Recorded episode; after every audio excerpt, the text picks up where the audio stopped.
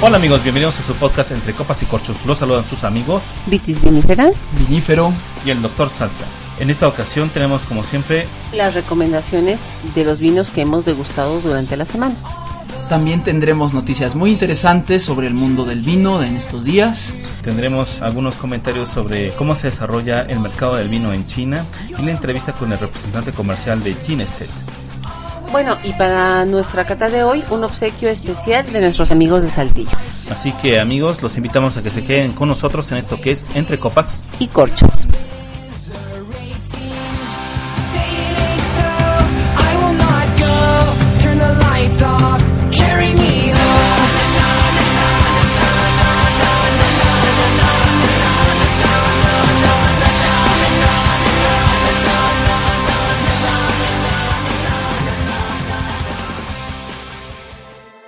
Amigos, ¿qué tal? ¿Cómo están? ¿Cómo les ha ido? Muy bien, doctor, con muchas cosas que contar y comentar sobre eh, el tema de hoy, ¿eh? Hoy sí estamos este, muy asiáticos y orientales. Sí, bueno, yo tengo que reconocer que para mí el tema se me puso en chino y ha sido bastante difícil. Y bastante interesante también, ¿no? Discutir por qué está pasando lo que está pasando en el mundo del vino con la presión china. Con la presencia de los consumidores, de los productores chinos en el mercado del vino. No se lo pierdan amigos, va a estar muy interesante. Muy bien, pues este, ¿qué les parece si eh, platicamos de las recomendaciones que tenemos para el público de los últimos vinos que han probado? Pues sí, mira, doctor, yo eh, cambiando un poco las coordenadas geográficas, me regreso a España a recomendarles eh, un vino vasco que yo califiqué cuando probé de silvestre. Pero no piensen que por silvestre eh, digo que es malo, es un vino muy bueno, pero Ah, yo no pensé en es Silvestre el gato, así. es negro y blanco. Ah, exactamente. Atrás de Piolín. No, no, no. Eh, es un vino silvestre porque es de difícil combinación o maridaje con un platillo muy elaborado. Yo lo recomendaría con ostras muy frescas, que fue la primera vez que lo probé, o con platillos eh, sencillos. Em, se trata de un Istas Mendi. Eh, la variedad es el Chacolí o Vizcayo Chacolina, que es uva eh, vasca, con 12% de alcohol. Muy, muy buena acidez. Eh, un vino sencillo, como les digo, amigos, eh, con eh, acidez eh, sostenida, un vino de duración media, eh, seis caudales más o menos, con un final amargo, de toronja, eh, bastante recomendable para una tarde, incluso sin ningún tipo de maridaje o compañía, para una tarde de calor que se están sintiendo todavía en el Distrito Federal, un vino muy recomendable y barato, alrededor de 300 pesos. No, muy bien. Suena bastante accesible. A ver, amigo vinífero, ¿qué recomendaciones tenemos de tu parte? Bueno, para esta ocasión, pues sí ha habido vinos que he probado y que han estado muy buenos, pero no quiero dejar pasar eh, la posibilidad de mencionar nuestra cata sabatina de aniversario de hace poco más de un mes, más o menos, en donde tuvimos la, bueno, un- una gran concurrencia y la posibilidad de probar vinos espumosos. Estuvimos disfrutando de champañas y cremant deliciosos también espumosos nacionales, aunque con el método tradicional, particularmente me refiero a un salavidé. El famoso método champenois. Exactamente. Pero el que quiero mencionar en esta ocasión eh, especialmente es el Lanson José. Es una un champaña de, la- por supuesto, de la bodega Lanson, que es eh, Chardonnay, Pinot Noir y Pinot Meunier. A mí me sorprendió eh, ese sabor tan fresco, eh, con matices de fresa, de levadura, esa textura untuosa que tienes en boca, que además es sorprendente con las burbujas, como que el paladar te lo vuelve eh, loco de sensaciones, mm, la verdad muy rico. Y bueno, un color dorado suave, eh, rosadito, los, los tintes rosados muy buenos, y una burbuja pequeñita, pequeñita Muy y fina. constante que da un collar alrededor en, en el ribete muy muy agradable. La verdad es que un, un vino espumoso de persistencia mucho muy larga. ah, en términos de las caudalias de mi querida Vitis, yo estaría contando pues ¿las más a las a las que tú mencionas, querida. Ah, pues unas 12, 15 caudalias, la verdad, de, de persistencia de ese sabor. Un champaña de verdad muy bueno. Una experiencia increíble. Además de los otros que también estuvieron muy ricos, pero este de verdad me gustó muchísimo. No, pues excelente. Ese este, es un muy buen champán eh, rosado este, y, de precio más o menos accesible. Sí, y fíjate que además yo particularmente no suelo ser muy afecto a los rosados, a los champán rosados, pero este, mis respetos, Valió la pena. valió mucho la pena, sí. Pues si no ¿Y tú? tienen inconveniente, ahora va mi recomendación. En una reunión tuve la oportunidad de probar el pago de los capellanes de la Ribera del Duero. Es, fue un vino joven roble 2009 con 13.5 de alcohol que realmente me gustó muchísimo. En esa velada probamos eh, vinos franceses, eh, españoles, eh, de Argentina también. Y este uno fue uno de mis favoritos. Es un vino de color eh, granate oscuro, de ribete rosado, con una nariz bastante interesante de aromas de cereza negra, canela, este, bastante intenso eh, aromáticamente hablando. Después aparecían en la segunda nariz los ah, aromas de caramelo y ya en boca había una tanicidad bastante agradable. Tenía un poquitín de acidez, pero eh, bien, bien integrada. Realmente es un vino que, que me gustó mucho y que sigue confirmando aquello de que eh, hay excelentes propuestas de vino de, de la región de la Ribera del Duero. Me gusta el vino porque el vino es bueno. Pero cuando el agua brota pura y cristalina de la madre tierra, más me gusta el vino. Me gusta el vino porque el vino es tinto, señor. Y porque sale chorreando de lúa. Porque tiene sabor a campo lindo. Y a la negra buena moza que me gusta. Me gusta el vino porque el vino es bueno. Porque lo saca el trabajo de la tierra. Pues ahora en nuestra sección de noticias que estrenamos el episodio este, eh, anterior, ahora les informamos que se firmó la declaración Barcelona en junio de este año. Eh, la firma la hicieron más de mil bo- bodegas encabezadas por Bodegas Torres, eh, representado por Miguel Torres, Mar Raventós por Codorniu y Pablo Álvarez por Vega Sicilia. Eh, esta declaración Barcelona tiene como objetivo tomar una postura sobre el cambio climático y sobre cómo deben de afrontar el cambio climático eh, las distintas bodegas españolas. Eh, se promovió eh, la elaboración sustentable del vino, así como el aprovechamiento de energía renovable y el cuidado de la biodiversidad. Uno de los puntos que se trataron en esta declaración fue la atención que se debe de tener en las etiquetas de los vinos para que el consumidor sepa si el producto que está consumiendo es un, un producto de elaboración sustentable, eh, si consumimos eh, productos sustentables o no, eh, no solamente beneficiará eh, este gran problema que tenemos eh, o buscará soluciones sobre el calentamiento global, sino que finalmente beneficiará eh, a los viñedos que cada año eh, se ven afectados por estos cambios climáticos eh, cada vez más extremos. Así es. Bueno, y Vinífero, ¿tus noticias? Bueno, pues la mía es una noticia que a mí me encantó por el, el toque histórico-cultural, aunque realmente no obedece a ninguna actualidad del vino. Esto se refiere a que recientemente en la ciudad de Roma cerró una exposición eh, respecto a la bodega de vinos de Josefina, la emperatriz de Napoleón. La idea en esta exposición fue mostrar la vida, eh, digamos, de, de la buena mesa que tenía la ex emperatriz Josefina en su destierro en el castillo de Malmaison, después de haberse divorciado de Napoleón en 1809 y en donde vivió hasta 1814. Estamos hablando más o menos 15 años en donde la señora se atendió a cuerpo de emperatriz como lo era y como ella se siguió considerando. Particularmente es interesante aquí, en esta muestra mencionan que su bodega contenía 13.000 botellas de vino de manera regular. No solo por lo que la señora bebía, sino por todas las visitas que llegaban y que tenía que atender. Particularmente como ella era originaria de Martinica, además de contar con vinos de todas las partes del mundo europeo conocido, también tenía básicamente 332 botellas documentadas en el inventario de diferentes rones. ¿Y qué tan para el abajo? cual ella Para saber. a los cuales ella era afecta. Anexo al inventario de sus botellas está también la descripción de las vajillas y las copas doradas que como se usaba en esa época tenían que ser sumamente ricas y recargadas en grabados en oro, en cristales cortados y en colores.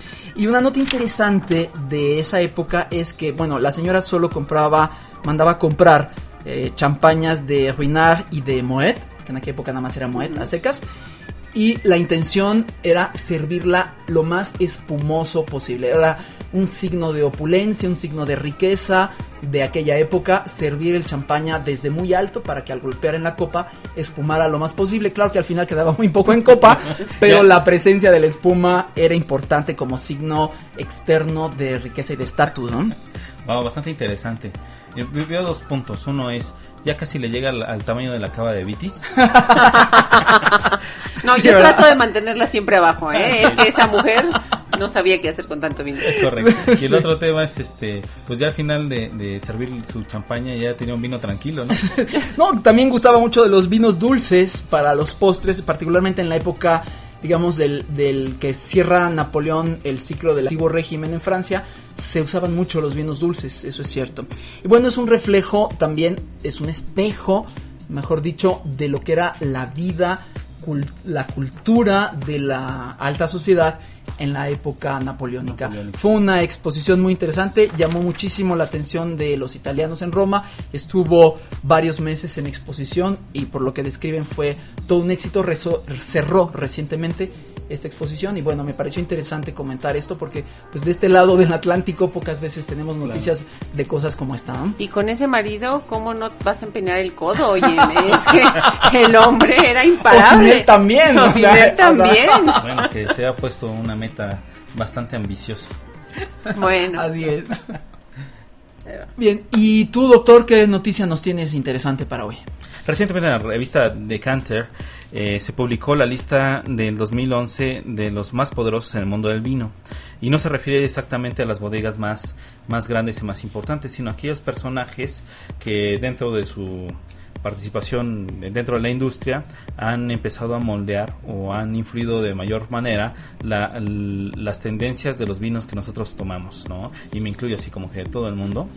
Claro, Nos vemos. ahí yo también, yo también me sumo, me sumo. Estamos este, influenciados por las decisiones de estos personajes. En primer lugar está Pierre Pringuet. Él es CEO de Pernod Ricard, esta importantísima empresa que agrupa muchísimas marcas, incluyendo Mon, Perrier Jouet, Capo Viejo, Jacobs Creek, eh, Brancott State. Eh, y eh, permanece como la cuarta compañía de vino más importante del mundo. Eh, fue incluida en, en esta lista de, de los más poderosos del mundo del vino porque este ha hecho una reconversión de algunas marcas de, dentro de su grupo, Wow. este, extendiendo su, su alcance. Eh, uno de sus principales eh, negocios que tiene en los años más recientes es una, una participación precisamente en China, una, una coinversión con una empresa A en Asia, propósito, a propósito de nuestro episodio de hoy. En segundo lugar está Eric de Rothschild, que ha sido este, el alma de Domaine Baron de Rothschild eh, por más de 37 años, vigilando los diferentes eh, propiedades de Burdeos de esta importantísima y muy reconocida bodega. Eh, y que también tiene inversiones en Chile con Viña Los Vascos, eh, la empresa Caro en Argentina, pero este recientemente pues se está eh, vigilando muy bien cómo, cómo ha crecido el fervor por los vinos bordeleses en China, precisamente porque van a ver que es una es una, una fuerza muy importante en el mercado actualmente. En tercer lugar está Robert Parker, este famosísimo abogado de Wine Advocate, eh, que a sus 63 años sigue trabajando de, de, eh, en la evaluación de los vinos, aunque ya delegó la evaluación de los vinos de California a uno de sus colaborador- colaboradores que se llama Antonio Galoni. En cuarto lugar está Mel Dick, que es eh, vicepresidente senior de la Southern Wine and Spirits of America y presidente de la división de vinos de esta empresa. En quinto lugar está Robert Sands. En sexto lugar me llama mucho la atención que está Annette Álvarez Peters, que supongo que tiene ascendencia latina, pero que ella se desempeña como la directora de compras de Costco. Y es porque es un escaparate muy importante para el vino, en, eh, sobre todo en Estados Unidos, y pues tiene una influencia muy importante. Luego continúa la lista con varios personajes, incluyendo a, a Jancis Robinson, por ejemplo. Y una categoría que me llamó mucho la atención es que en el número 16 pusieron los blogueros de vino amateurs. Lo que comentan es que conforme aumenta la relevancia de los eh, medios de las redes sociales, eh, actualmente todo el mundo se convierte en crítico, pero eh, aunque habrá diferentes niveles de conocimiento y de experiencia al respecto, y ya yo me incluyo como los amateurs, este, muchos mercados del vino, principalmente en Estados Unidos, eh, conforme van madurando estas evaluaciones eh, de los amateurs, cada vez va influyendo más en sus eh, opiniones y en sus decisiones de compra, que esa es la, parte comercial, digamos, que les llama la atención. Hay otros personajes, incluso en el número 16 que tenemos a los blogueros de vino amateurs, está, está por arriba, por ejemplo, de Michel Roland, de Marvin Shaken y de otros personajes, de incluso Miguel Torres, por ejemplo, Gary Bernichuk, que pues son eh, nombres que, que todos aquellos que estamos metidos en el mundo del vino pues lo reconocemos fácilmente.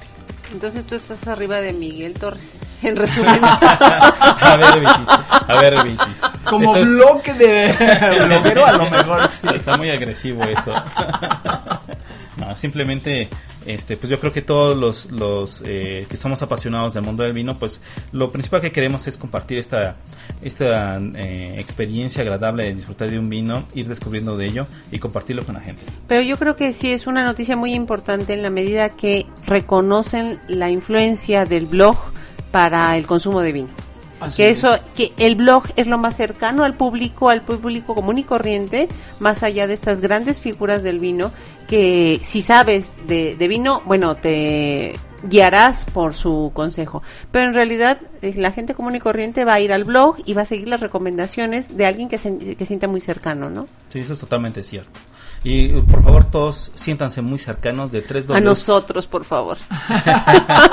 Siéntanse muy cercanos a nosotros y visiten el www.vinustripudium.com. Perdón por el comercial. Sí, yo pensé que ibas a decir copas y y corchos. Ah, sí, bueno, también. Pero ya estamos Ah, ahí. También, ese también. Síganos en Facebook. Es interesante, ¿no? Es un poquito como dice Vinífero de, del episodio anterior que escuchábamos a Maya Sommelier, que las redes sociales vienen empujando eh, una como conciencia colectiva sobre los productos y ya no hay tantas, una, una sola voz que, que se erija como la, la, la verdadera. Sí, mira, por ejemplo, por dar un ejemplo, ¿no? Eh, nosotros podemos seguir a Robert Parker, pero finalmente atenderás las recomendaciones de Robert Parker, pero qué tan frecuente es que tú te encuentres con un vino De los que eh, consume de ese los señor, que claro. consume Robert Parker, ¿no?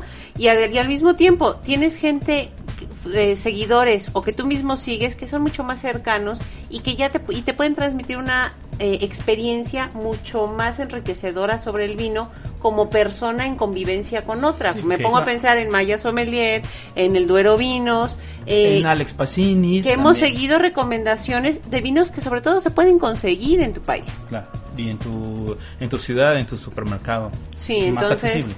eh, con la pena seguiré siguiendo a Robert Parker, pero voy a Bueno, es tomar la importante guía. estar al tanto de, de las tendencias más importantes o, o- o- o diré yo las, las que dirigen este mercado y este mundillo de los vinos.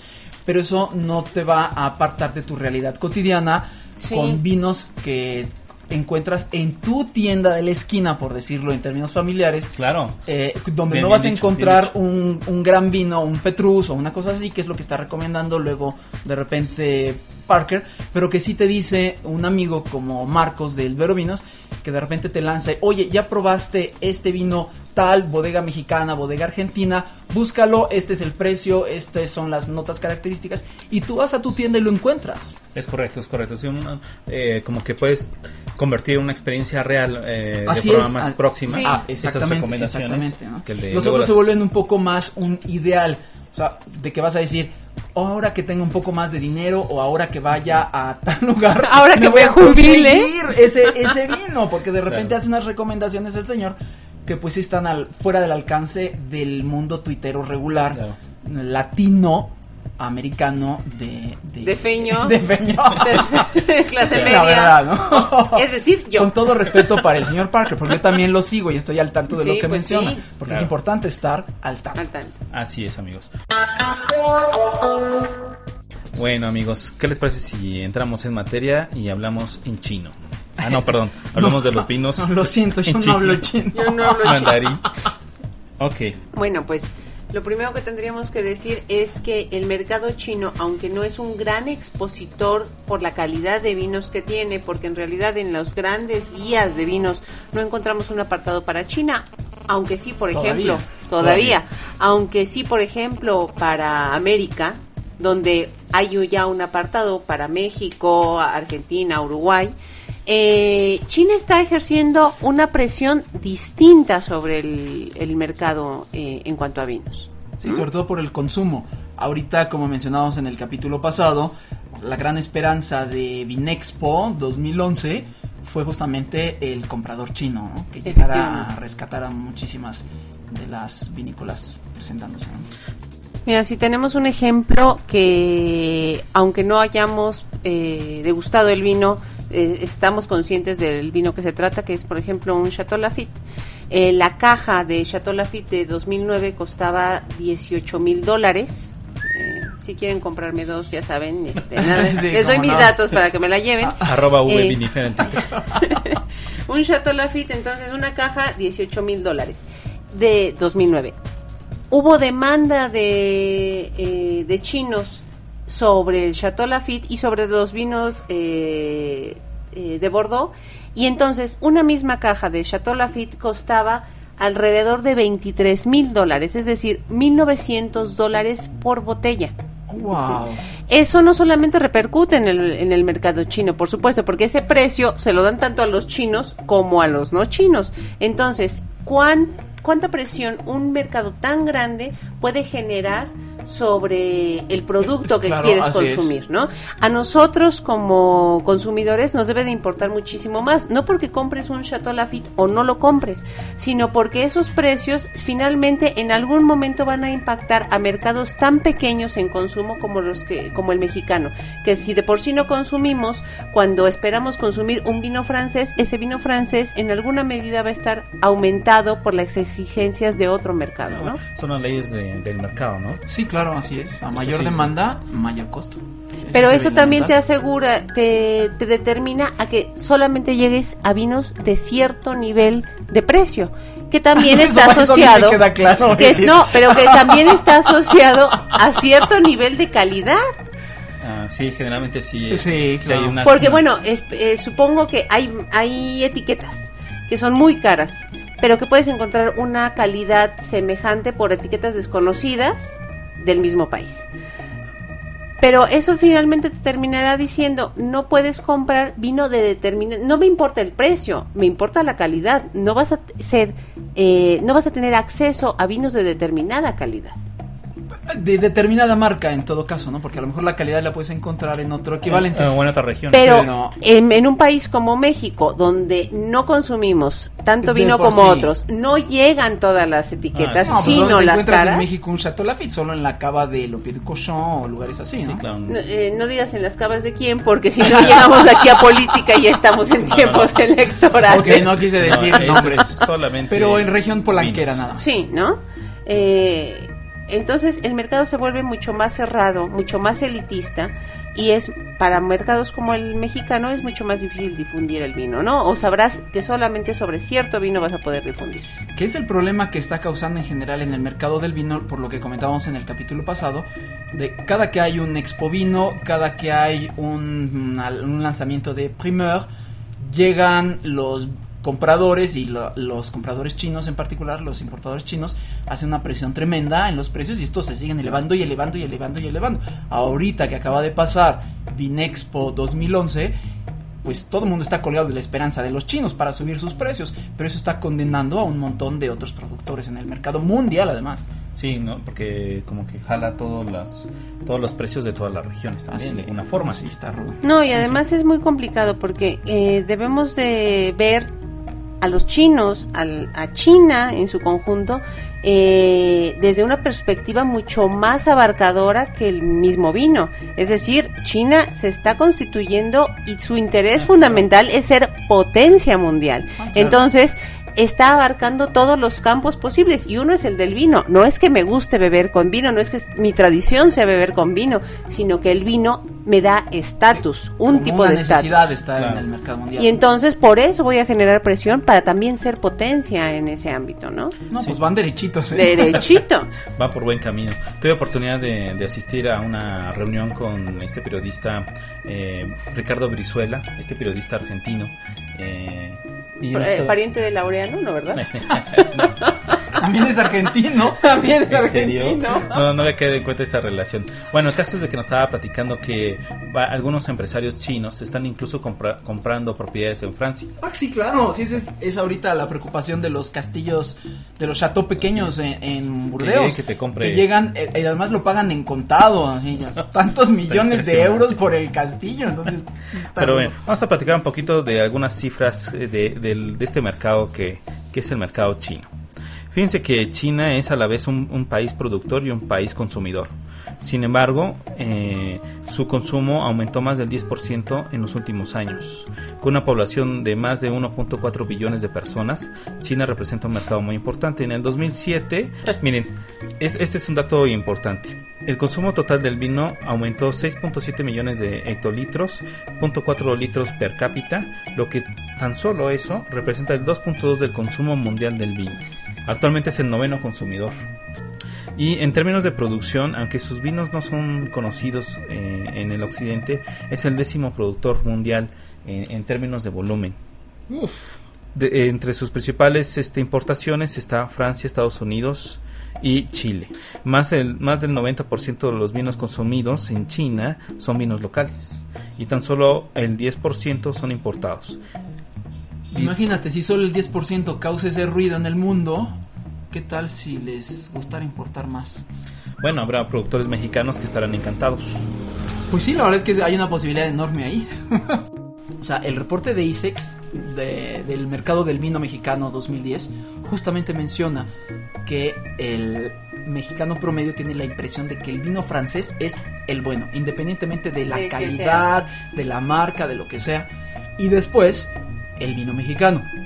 Lo cual nos habla de las necesidades de Ay, yo lo educar a ¿eh? nuestro Incluso mercado yo todavía. creo ¿no? que después del, yo creo que después del francés viene el español y luego el argentino, luego el argentino, y hasta el italiano. final El vino, pues, el mexicano. mira, la verdad es que puede es ser, que hace pero cuántos años también- todavía se asociaba Padre Quino con vino mexicano.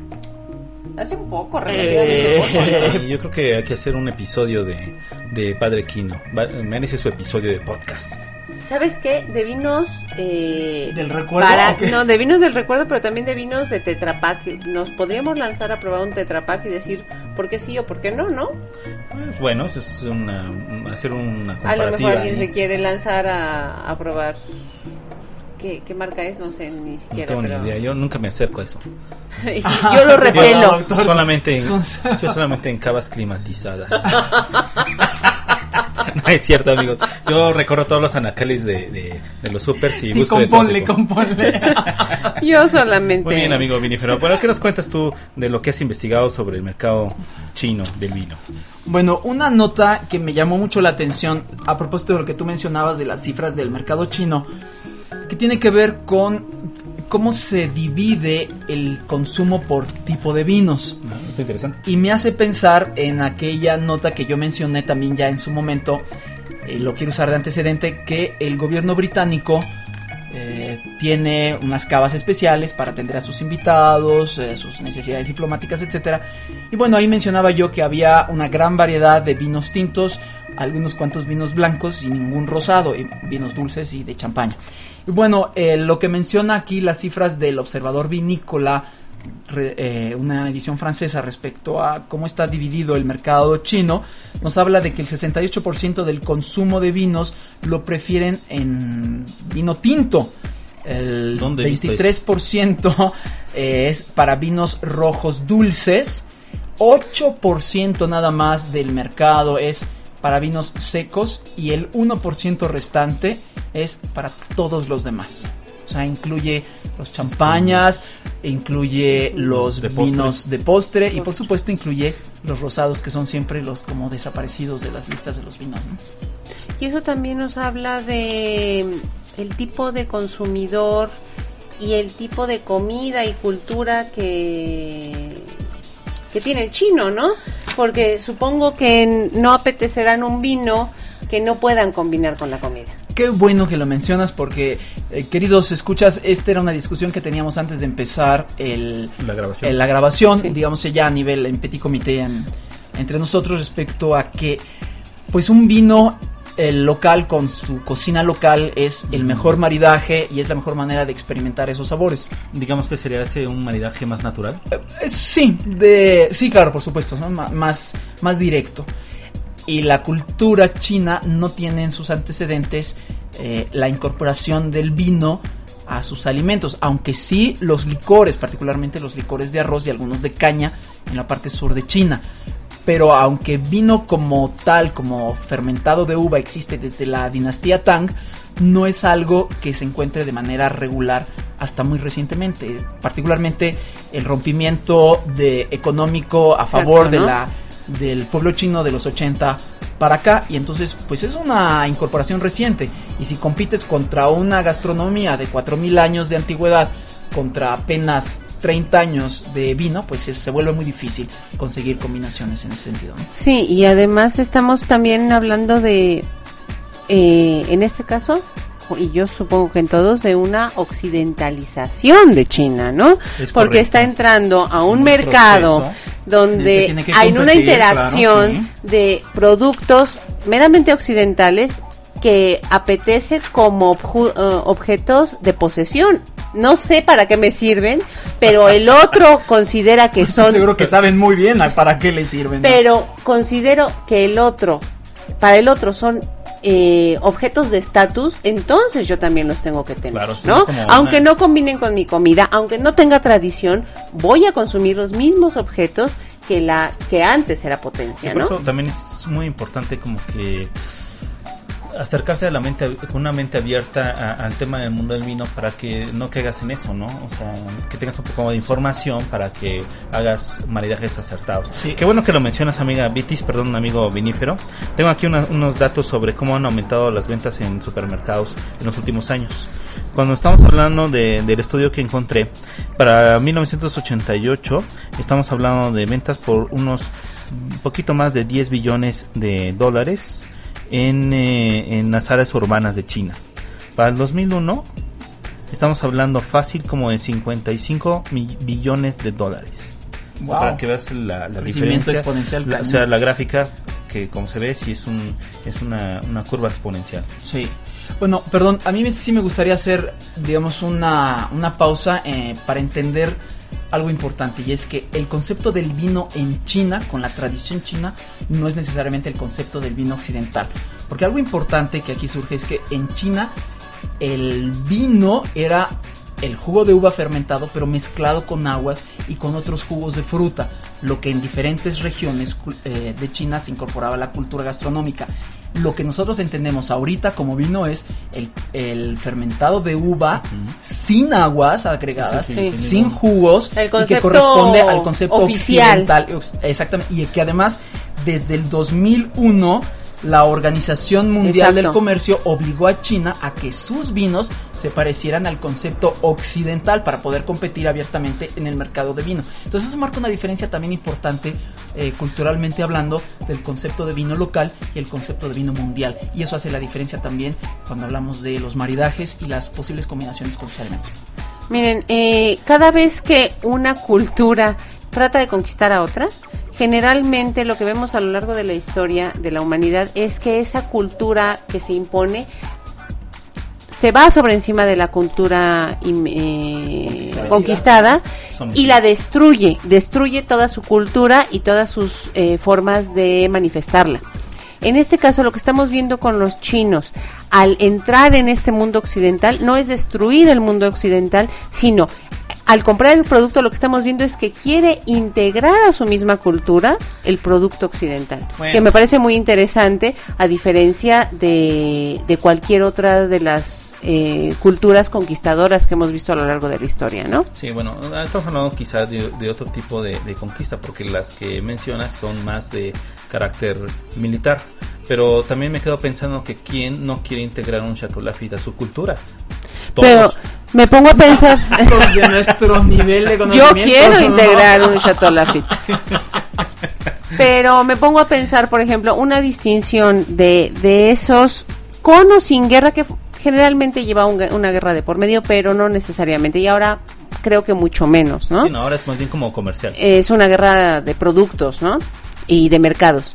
Eh, piensen, por ejemplo, en los griegos y los romanos. Los romanos fueron conquistadores de los griegos y aún así, en lugar de eh, borrar la cultura griega, la adaptaron a su modelo y, y- e hicieron que el modelo griego se heredara al, al modelo latino. Y gracias a eso todavía tenemos cultura griega, ¿no? Que es eh, semejante a lo que está pasando con China con, el, con la cultura occidental. Y me parece un beneficio que lo bueno de la cultura a la que quieres superar, lo adaptes a tu propia cultura, ¿no? O por lo menos lo valores. Claro. Bueno, doctor, y ahora, ¿qué tenemos en la música para hacer una pausa de nuestra información sobre el vino en China? Tenemos un, un tema compuesto por Mike Bertzu, se llama Orc, que es parte de su álbum Asia in the Mix. A ver qué les parece. Pues vamos a escuchar.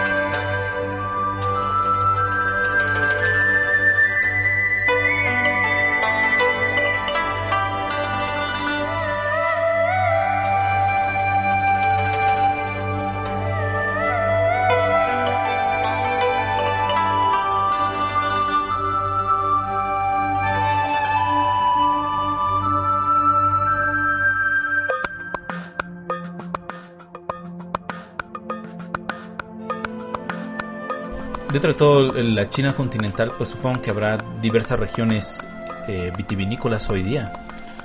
Así es, eh, debemos de reconocer que China es un país cuya extensión de viñedos iguala a la de los Estados Unidos y que representa aproximadamente la mitad de los viñedos de Francia.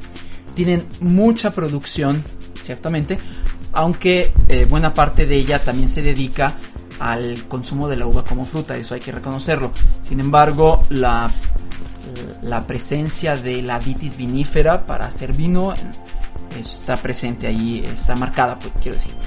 Las regiones que se reconocen para la producción de vino en China, pues hay básicamente cinco regiones en el centro norte y esas a su vez se subdividen haciendo 12 regiones con unos nombres que me perdonará la audiencia me resultan muy difíciles de pronunciar porque obviamente están en chino. Están en. Eh, chiste mexicano, por supuesto. Y bueno, eh, lo que sí me interesa reconocer es que hay muchas variedades de uva local. Entre ellas hay una que tiene un nombre muy poético y que se llama Ojo de Dragón. Eh, la uva de Ojo de Dragón desconozco su equivalente, pero ya la probé yo porque mis compañeros, Vitis, el doctor y yo, tuvimos la oportunidad de degustar un vino chino aquí en México en una cata que tuvimos en Riedel Wine Bar hace relativamente poco. Y ahí degustamos un vino que después le mencionaremos, que se llama Noble Dragón, que está hecho básicamente con esa uva. Entonces es una uva local. Pero también encontramos en las diferentes regiones que se explotan eh, cepas exportadas de Grenache, de Cabernet, de Chardonnay, de Cabernet Franc, eh, de Pinot, eh, Pinot Noir, Pinot Meunier, básicamente. Eh, claro que dependen también de las zonas, es decir, en China hablar de China es realmente hablar de muchas Chinas en términos culturales, Claro. regionales. Entonces, eh, del centro hacia el norte son climas en extremo fríos y secos y las cepas que más se dan hacia el norte corresponden a las que darían más vinos blancos o tipo Pinot Noir, Pinot Gris, Pinot Meunier. Y del hacia el sur, las regiones que son más calurosas, más húmedas, eh, particularmente sobre las riberas del río Amarillo, que dan vinos eh, más ricos y donde podemos encontrar más variedades y más sabores y aromas en las cepas que nos encontramos por ahí. Y ahora lo que habría que valorar a partir de esta gran extensión cultivada es la calidad del clima y la calidad del suelo, si permite tener Sí, una claro. uva de la misma calidad, por ejemplo, de lo que hablábamos el Pero de- episodio anterior de Nueva Zelanda, que las condiciones eran óptimas para, Es para ciertas. Sí, ahora- haber microclimas adecuados. Así, aunque fíjate que por lo que mencionan en, en donde estuve investigando, al consumidor chino promedio no busca tanto el tipo de cepa como la marca. Es decir, es un poco el consumo como en cervezas o como en algunos licores, en donde tú lo que buscas es una marca porque tú ya te volviste fiel a esa A marca. marca. Entonces, en China el mercado del vino es más parecido en ese sentido, que buscas alguno de los productores famosos, eh, o sea, el más famoso ahorita, porque es el más antiguo, que es Changyu. Eh, el chino promedio va a la tienda y pide un Changyu. ujú. Y bueno, te- eh, eso marca una diferencia importante, ¿no? ¿De ¿Cuál quiere, rojo o blanco? Ah, pues rojo, pero realmente no está, es lo mismo. no está pidiendo un Pinot Noir, no está pidiendo un Merlot, no está pidiendo un Pinot Gris, o, o sea, simplemente está pidiendo un Changyu rojo. Miren, ahora que ustedes amigos comparten esta información conmigo y con el público, me doy cuenta de lo pertinente que es este episodio por lo semejante que podemos ser con la cultura china en cuanto al nivel de consumo Sí. y la calidad de consumo, ¿no? En primer lugar, estamos hablando de un territorio muy extenso como es China, que también lo podíamos adaptar aquí. Cuando hablamos del vino mexicano, perdón, pero el vino mexicano no es un vino mexicano, sino son varios vinos mexicanos y dependiendo de la zona, de la bodega, etcétera, de la forma de hacerse. Y al mismo tiempo también mucho público está casado con una marca. No, está, no estás pidiendo una cepa, sino estás pidiendo, ah, bueno, este ya me lo recomendaron, ya lo probé, ya me gustó, con este y ese es el que siempre pido. Pero no me arriesgo a, Sí. por variedades o no alcanzo a reconocer variedades todavía. Somos un público consumidor muy joven, ¿no? Sí, muy, muy similar. Así es. Este, quiero compartir con ustedes... eh, Aunque no en economía, debo decir. Bueno, pero cierto. ahí nos falta experiencia y estoy seguro que aún en la sociedad china pues hay contrastes muy fuertes como los que tenemos aquí en México. Fíjense que un dato curioso sobre la publicidad de los vinos en China es cómo se asocia, eh, ahorita que comentó Vinífero, eh, a ciertos ideogramas a ciertas imágenes sobre los países. Se ocupa el símbolo del arco del triunfo para la venta de los vinos franceses, el símbolo de la corrida de toros para los vinos españoles y para los vinos italianos, los gladiadores. y para los mexicanos, el chile. ¿Qué pasó, Beatriz? ¿Qué pasó? ¿Qué pasó? Si quieren ver algo distinto. Sí, sí, sí, que si quieren ver que se produce en China, les aconsejamos que sí pueden conseguir vinos chinos. Sí, a lo mejor no es fácil, pero seguramente hay por ahí alguno que otro im- importador que esté tratando de traer también esos productos al mercado nacional. Y vuelvo a la comparación.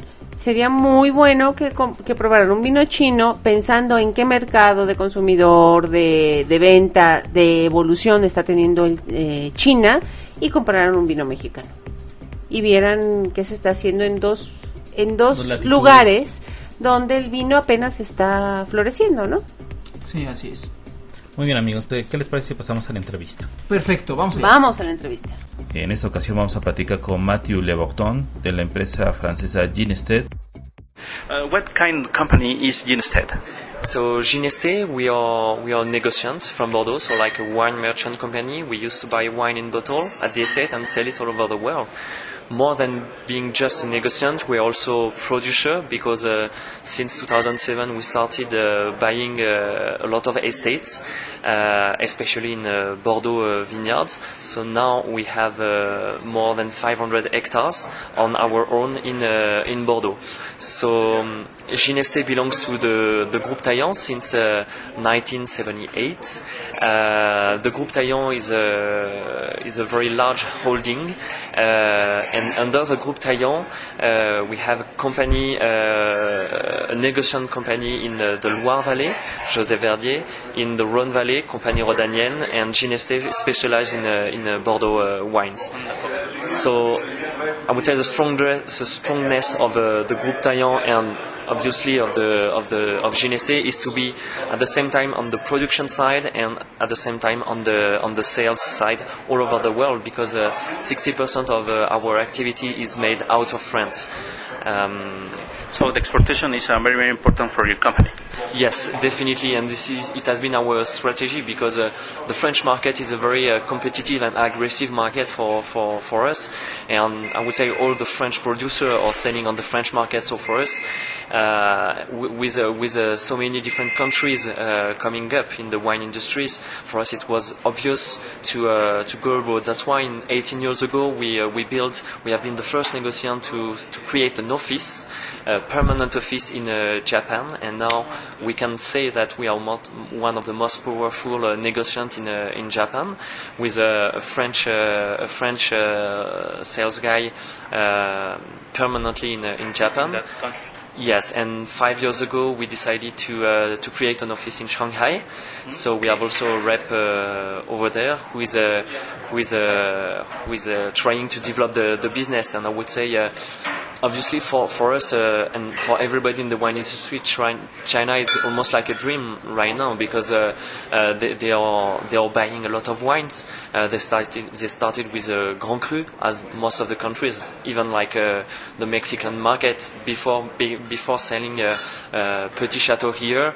And there were a lot of uh, rich people who who wanted to uh, to get some uh, allocation, some wines from uh, from the the Grand Cru market, the classified goods market from Bordeaux. So now uh, China is uh, opening uh, opening uh, its doors uh, to to to French uh, to French wine, especially to uh, to Petit Chateau from uh, from uh, Bordeaux. Okay. Uh, Why do you think uh, the Chinese people are very, very interested uh, about the uh, French wine? The, the first thing is uh, in China they produce wine. So for us, for us, yes, it's a it's a competition for us, the local industries, the, the local in uh, local wine production.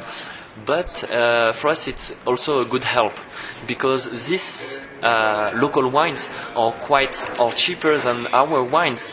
So it's a, it's a good start for people, you know, who they don't they don't know about wines at all, and okay, they will taste some uh, Chinese uh, some Chinese wine, and maybe a couple of uh, years later they will move on to the the, the dif- another another category, another uh, kind of quality of uh, of wines. Uh, so their interest is, uh, I mean, like three to four years ago, they were interested only in big brands. Like if we take most of the people know about the the, the name Chateau Lafite Rothschild in uh, in uh, in China, but that's good to have this kind of uh, of wine too, and very famous because uh, for us it's Bordeaux. This is French wine. So for people who cannot afford uh, this kind of wine, but who want to get some French wine, they will go on Petit Chateau and some more reasonable priced uh, wines from uh, from uh, from Bordeaux. what do you think is the the, most, the biggest challenges that French wine faces in the future? And do you have some figures about the how far the Chinese and Asian market will be grow? That's a very good. Some- kind of- that, that, that's a very good, very good question. And I, I think all the negotiants from Bordeaux would like to have this uh, the answer because nobody knows. You know, Chinese. Uh, yes, the Chinese uh, economy is growing up every day, very fast. I mean, almost. I mean, India is not far from uh, China, like eight years back. I mean, Okay. India is like China eight years back, but Okay. it's so it's very good, very difficult because uh, the, this uh, the wine industry. That what you have to understand that the, the wine industry is very linked to the economy, the world economy. take, for example, the crash two years ago of the economy. Yes. Uh, it affected a lot On- our on- on our the- our market. Okay, the sales Exactly. on the world. In uh, in uh, September 2008, the Chinese people stopped buying. Just like uh, in a second, they say no, our economy is too, it's too, uh, our economy is fragile, and uh, not fragile, but uh, we are Very in a sensitive to the uh, uh, problems of economic uh, exactly. type. So, so, so actually, uh, they got very careful about what they were buying. So they stopped buying, and one year later, so in, uh, I mean, end of 2009, beginning of 2010, they said, okay, we can go ahead, and they restart buying. So for us, yes, it's an important market and very huge potential, but be careful. Don't put all your eggs in the same basket. Okay. And about the challenges, what do you think uh, is the biggest now? I would say yes, China is very important for us, the Russian market too, uh, especially for volume. Uh, we are working a lot on the Indian market, but we cannot say it's a market. It's a very, it's a very, very, uh, it, it, it is at the very beginning, uh, and it's very difficult to work there. Brazilian market too. Uh, I'm working personally on the Brazilian market, and it's, uh, it's very, uh, yes, it's going up Okay. not uh, fast as well as uh, not as fast as uh, China. Okay. And obviously, the Mexican market is for us uh, very important, not in terms of volume, but in terms of now, in terms of visibility, and uh, that's why we, re- we really want to uh, to develop our visibility uh, here because we believe in this market for the for the next few years. And uh, when we look at the figures of the growth of the country, it, it belongs to the you know the, the small circle of the the big uh, country with a high uh, growth rate. Yeah, it's like on every market and most of the markets. Sorry, uh, you have two categories of wine. You have the classified growth, w- which have already been selling uh, quite uh, well in uh, in Mexican. We, I mean, we, we should focus on this kind of uh, wine. Petit Chateau and also brands which are in the same kind of price and usually which are easier to market. Wow. Um, that's very, very impressive. Um, I want to try some of your wines now. Sure, please. okay. Thank you so much, uh, Matthew. Thank you very much to you. Thank you.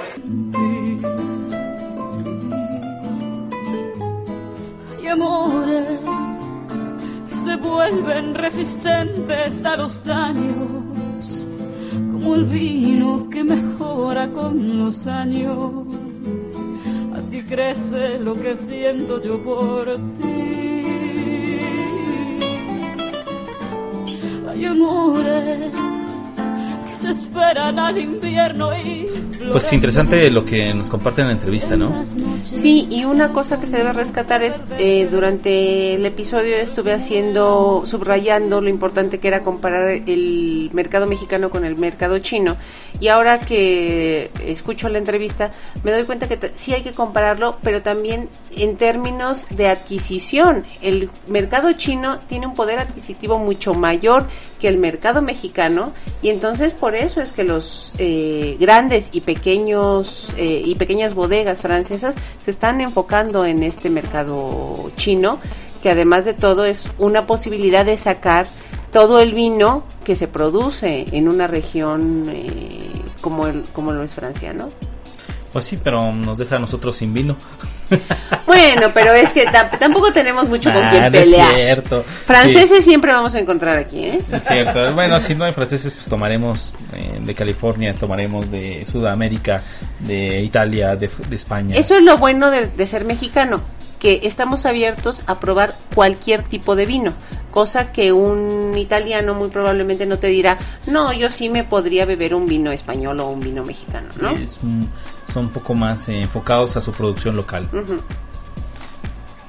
Bien, y para la cata de nuestro capítulo del día de hoy, eh, queremos aprovechar un obsequio especial que nos mandaron desde Saltillo nuestros queridos amigos de El Duero Vinos. Eh, es un vino rosado español que nos hacen como obsequio especial para entre copas y corchos. Entonces no queremos dejar pasar eh, tiempo sin sacarlo aquí a la luz para compartir con ustedes este obsequio. Bueno, la descripción primero eh, se trata de un vino que se llama Dinastía Vivanco Rosado. Es de las bodegas Dinastía Vivanco de La Rioja, España, por supuesto. Es un vino rosado hecho con tempranillo y grenache. Es del año 2008 y no tiene madera. Esto es todo. En vista lo que tenemos es un color este rojo cereza eh, brillante de obviamente de capa de capa baja, este eh, con un ribete de, de a piel de cebolla, eh, salmón clarito, bastante atractivo en vista. Bueno, y en nariz lo que tenemos es plátano, eh, cereza y en segunda nariz azúcar mascabado, ciruela, eh, ciruela amarilla, era lo que habíamos reconocido. Así es. Y bueno, en boca reconocemos en primera instancia un ataque cítrico suave, balanceado, los, la presencia tánica es ligera, como corresponde al tipo de vino. Tiene un final medio largo con un toque amargo a la toronja como fruta que se mantiene por eh, mucho tiempo.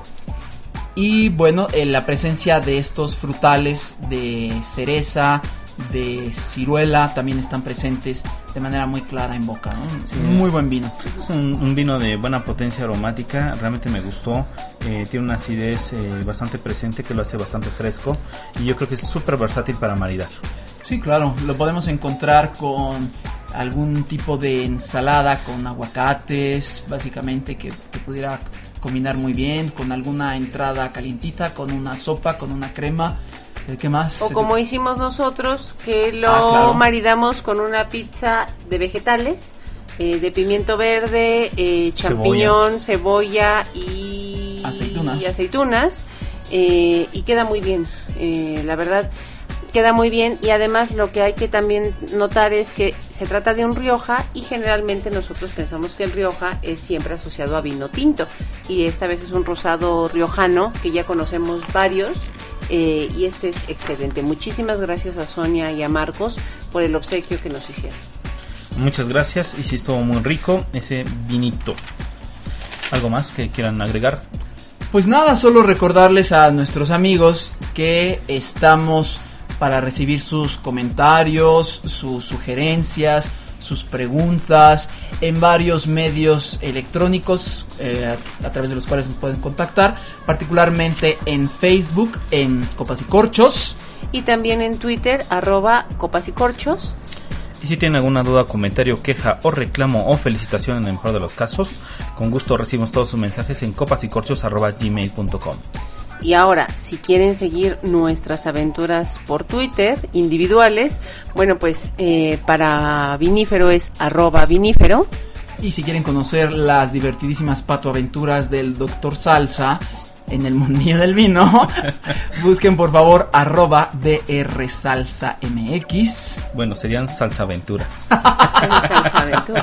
y si quieren seguir este, las aventuras de Vitis Vinífera dentro y fuera del mundo del vino, la pueden seguir en arroba vvinífera.